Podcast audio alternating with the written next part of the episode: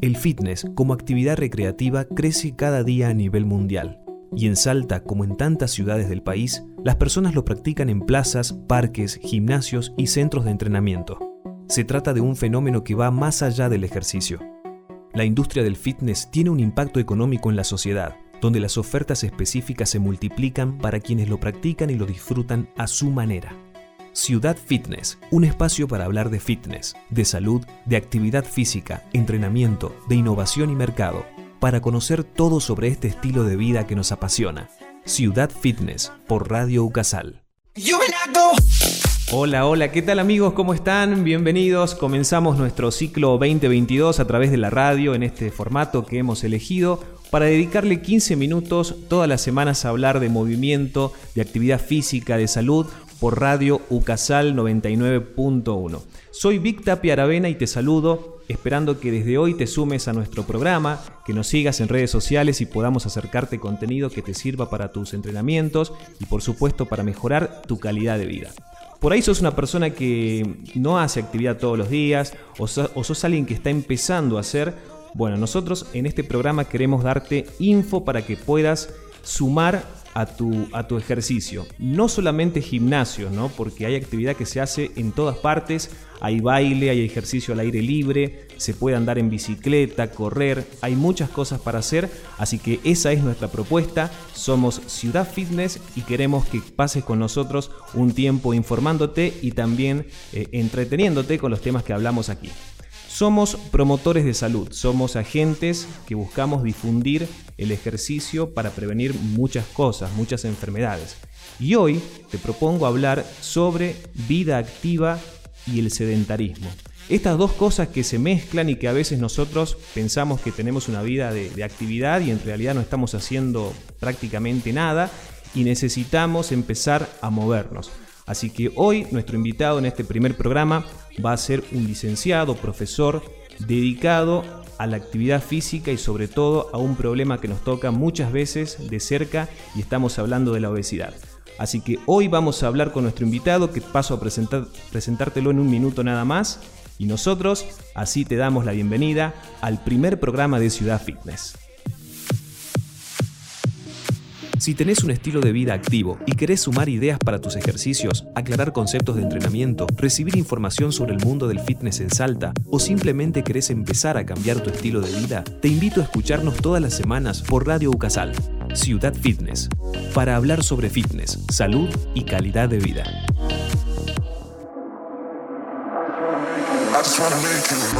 El mes pasado, en abril, el 6 de abril, fue el Día Mundial de la Actividad Física. Un día para concientizarnos y hemos recibido muchos mensajes, eh, tanto en radio, en televisión, sobre la importancia de movernos y de empezar a tener un estilo de vida mucho más frecuente de actividad física. Hoy queremos presentarte a nuestro entrevistado para conversar sobre estos temas.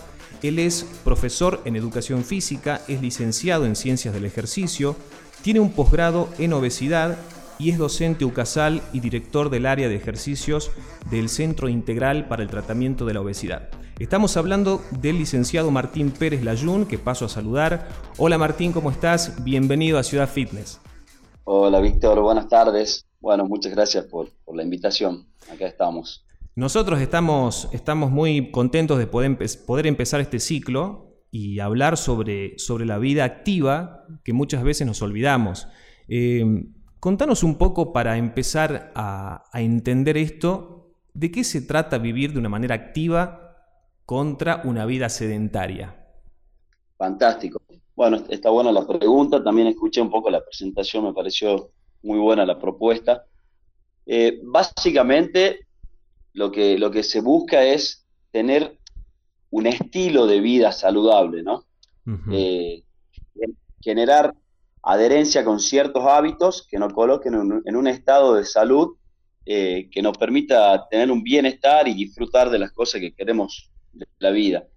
Em, cuando hablamos de estilo de vida activo o más activo, no solamente nos referimos a la posibilidad de realizar un ejercicio físico formal, como podría ser ir a un gimnasio una hora para hacer una clase de funcional, eh, para hacer aparatos y pesas, o para hacer una clase de zumba, de spinning, de pilates, sino también que, estas serían las actividades formales, ¿no? Ejercicio físico formal guiado por, por un profesional idóneo, sino más bien, además de, esta, eh, de este tipo de propuesta también, sumar movimiento a lo largo del día. ¿Qué quiere decir esto? De repente, si tengo la oportunidad de trasladarme para hacer trámites eh, caminando, lo hago caminando, lo hago en bicicleta. Si quiero ir a hacer las compras eh, y tengo la posibilidad de hacerlo caminando, lo hago caminando también. Se trata de evitar eh, pasar largos periodos de sedentarismo e inmovilidad interrumpiéndolos con algo de movimiento para aquellas personas que de repente trabajan en oficinas o largas horas sentados. La propuesta está muy buena a través de pausas activas que eh, básicamente saquen al cuerpo, al organismo, a la mente, a todo el ser de ese estado de, quietud total que nos lleva muchas veces, cuando es en exceso obviamente, eh, al padecimiento de un montón de efectos negativos como son las enfermedades crónicas no transmisibles, por ejemplo. Martín, en tu caso vos estás dedicado a, tratar específicamente por ahí la obesidad en casos donde se hace muy difícil hacerlo sin un acompañamiento profesional. Em, ¿Qué pasa con las personas que tienen trabajos donde dicen, por ejemplo, es imposible que, tengo que estar sentado ocho horas, eh, no me muevo mucho, me cuesta hacerme tiempo en el día? ¿Cómo, se hace en ese caso? ¿Qué le recomendás vos?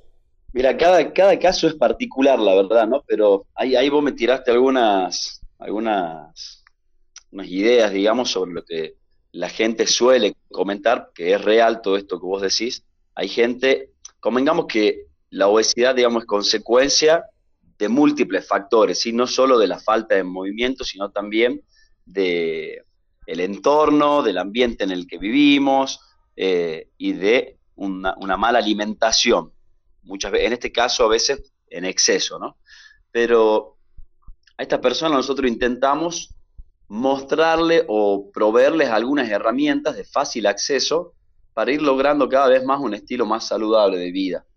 Por ejemplo, es cierto, es cierto que hay mucha gente que no puede, por el laburo, por la actividad que, realiza a diario, no tiene la posibilidad de, moverse.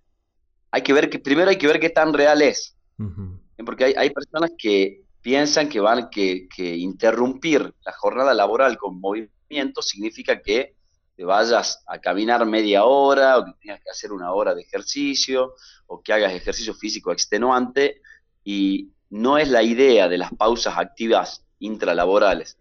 Las pausas, las pausas activas buscan eh, favorecer a nuestra biomecánica, a nuestro cuerpo con movimiento que lo puedes realizar incluso sentado sentado en una silla, eh, realizando algunas rotaciones de columna, movilizando la columna cervical, movilizando los hombros, pararme y sentarme dos o tres veces de la silla y hacerlo esto varias veces a lo largo de la jornada.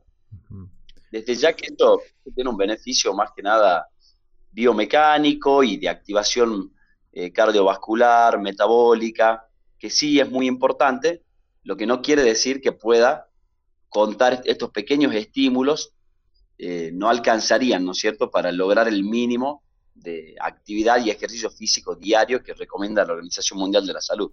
Claro, que por cierto eh, es algo que nosotros podemos planificarlo e incluirlo en nuestra rutina eh, y tener esta costumbre de por lo menos tres veces por semana dedicarnos 20 minutos a hacer una actividad así como decís, enérgica, puede ser caminar rápido o hasta correr, pero vayamos a las recomendaciones de la OMS que son importantes. Eh, ¿Cuánto es lo mínimo que yo tengo que moverme en la, semana para decir que soy una persona medianamente activa? Bien, mira, para, para no confundir, porque muchas veces me hacen esta pregunta, eh, comento a, a, grandes rasgos, la Organización Mundial de la Salud divide en las recomendaciones en tres franjas etarias. Bien, tenés desde niños hasta adultos, de adultos eh, jóvenes, adultos mayores y después más de 64 años. Pero en términos generales, para no ir por cada una de las franjas, podríamos decir que la Organización Mundial de la Salud recomienda realizar 30 minutos diarios de actividad física eh, a la semana, que si vos multiplicas los 7 días de la semana por 30 minutos, son 210 minutos. En términos generales, ¿bien? Eh, puede, puede ser que yo los realice a los 210 minutos en 3 días, o en 4 días, o en 5 días, de acuerdo a la disponibilidad de tiempo eh, que tenga. Y dentro de estas recomendaciones, eh, sí hace énfasis la, la, Organización Mundial de la Salud, que está muy buena, en que la actividad física trate de tener cierta intensidad. ¿Bien? Cierta intensidad sería, ¿cómo la podríamos medir para, para, saber si estamos haciendo bien o, demasiado tranqui quizás? Claro, bueno, eso quería aclarar un poco. A ver, si, si no soy de esas personas a las que les gusta hacer ejercicio de alta intensidad o de mediana intensidad, y solo me gusta salir a caminar de una manera recreativa, está fantástico, no dejen de hacerlo, está muy bien, pero si tienen a su alcance y eh, se involucran un poquito más con estos lineamientos de la Organización Mundial de la Salud, se podría decir que en el caso de una caminata, por ejemplo, cuando vos estás caminando, lógicamente empezás a aumentar tu temperatura, empezás a respirar un poquito más profundo, que tenga cierta intensidad para el caso de la caminata, por ejemplo, podría ser que vos sientas que te empieza a costar respirar porque estás más agitado. Nosotros le llamamos cuando comenzás a hiperventilar. Bien, cuando ya cambia la respiración. Claro, vos venís de una respiración profunda, eh, pausada, y acá empezás a respirar con más frecuencia, en muchas oportunidades, si es muy intensa la actividad, hasta te cuesta tomar bocanadas de aire, obviamente cuando uno está bastante más fatigado. Claro. Y son algunas de, de las herramientas que tenemos a nuestro alcance para decir estoy haciendo algo de cierta intensidad. Bien, bien. Sabes que justamente cuando hablamos de las edades, que es importante no diferenciar una persona por ahí mm, mayor de edad o muy adulto mayor, no va a tener las mismas posibilidades o, la misma facilidad para hacer ciertos ejercicios, pero vamos al otro extremo, ¿no? ¿Qué pasa con los chicos, con los niños? Nosotros tenemos acá una información que, es un dato a nivel nacional que es un poco alarmante, que en Argentina 6 de cada 10 chicos no practican ejercicio o deporte fuera del horario escolar.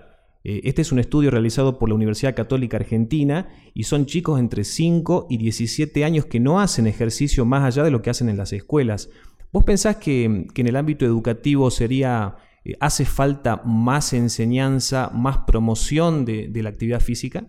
Desde ya que sí, desde ya que sí, creo que el cambio a futuro tiene que ser cultural, eh, educativo, tanto dentro del sistema educativo, en, la currícula misma, como también eh, eh, fuera del ámbito educativo, en, el hogar, digamos. La enseñanza tiene que ser en todos los niveles, porque el mismo dato que acabas de tirar vos se traduce luego a la adultez con un, con cerca de un 70% de la población argentina con niveles insuficientes de actividad física. Entonces, estamos viendo que lo que sucede en la niñez se traslada luego a la adultez con consecuencias que acarrean enfermedades crónicas y otras también, ¿no es cierto? Entonces, desde ya, que para mí al menos, eh, en el ámbito educativo tiene que cambiar la propuesta. Primero tiene que cambiar la propuesta en relación a la cantidad de, actividad física o ejercicio físico que se realiza en la semana. Ajá. Bien. Sí. Y por otro lado, la, los tipos eh, de actividades físicas que, que, propone la currícula. Yo esto tengo, tengo la oportunidad de hablarlo muchas veces con mis alumnos en la facultad. es, es, un punto de vista personal desde ya, pero muchas veces me encuentro que es compartido con la opinión de otras personas de que muchas veces lo que se enseña a, nivel de movimiento y actividad física en los años que los chicos pasan dentro del sistema educativo, no logra generar adherencia y gusto por la actividad física para que los chicos quieran practicarlo extraescolar y también para seguir practicándolo en la adultez. Y muchas veces porque es muy acotada, es muy acotada la propuesta y a veces está muy ligada al deporte.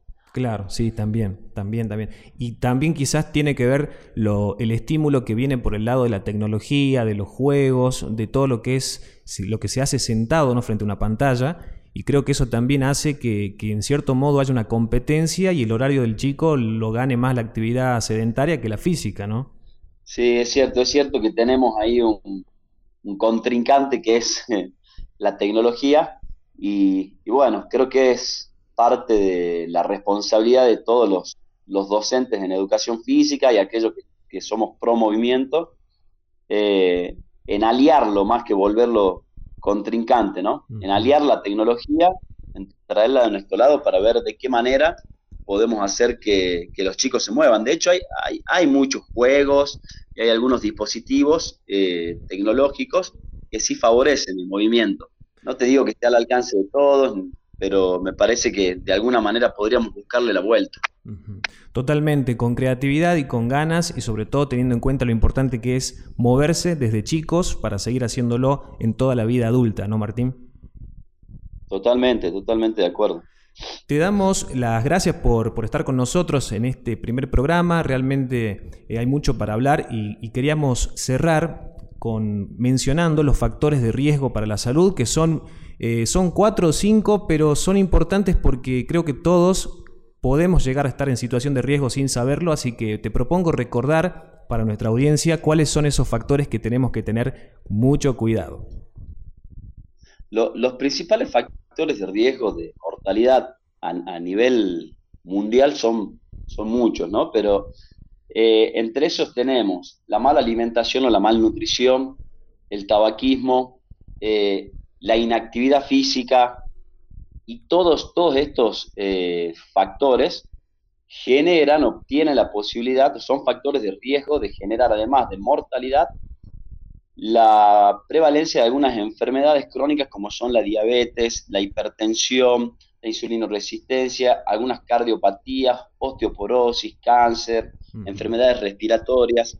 Así que muchos de estos, de estos factores de riesgo realmente eh, son modificables, están al alcance de nuestras manos.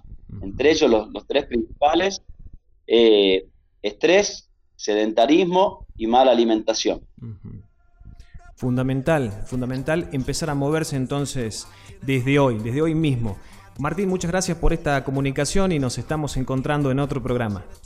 Bárbaro, Víctor, muchas gracias a ustedes por la invitación y, bueno, estamos en contacto para, para otras veces. Un saludo muy grande, chau chau.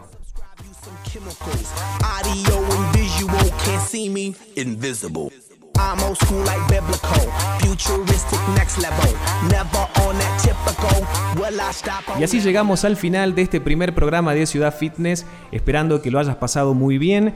Y acordate que si te gusta nuestro contenido podés seguirnos en redes sociales, estamos en Instagram, Ciudad Fitness Salta y también podés hacerlo en la página de Radio Ucasal www.radioucasal.com.ar. Y si todavía no te estás moviendo con todos estos consejos y esta información, ten presente que nunca es tarde para empezar a entrenar. Cambia tu realidad, cambia tu cuerpo, sentite mucho mejor. Soy Vic Tapia Aravena y nos encontramos en el próximo programa. Que tengas muy buena semana y buen entreno. Chao.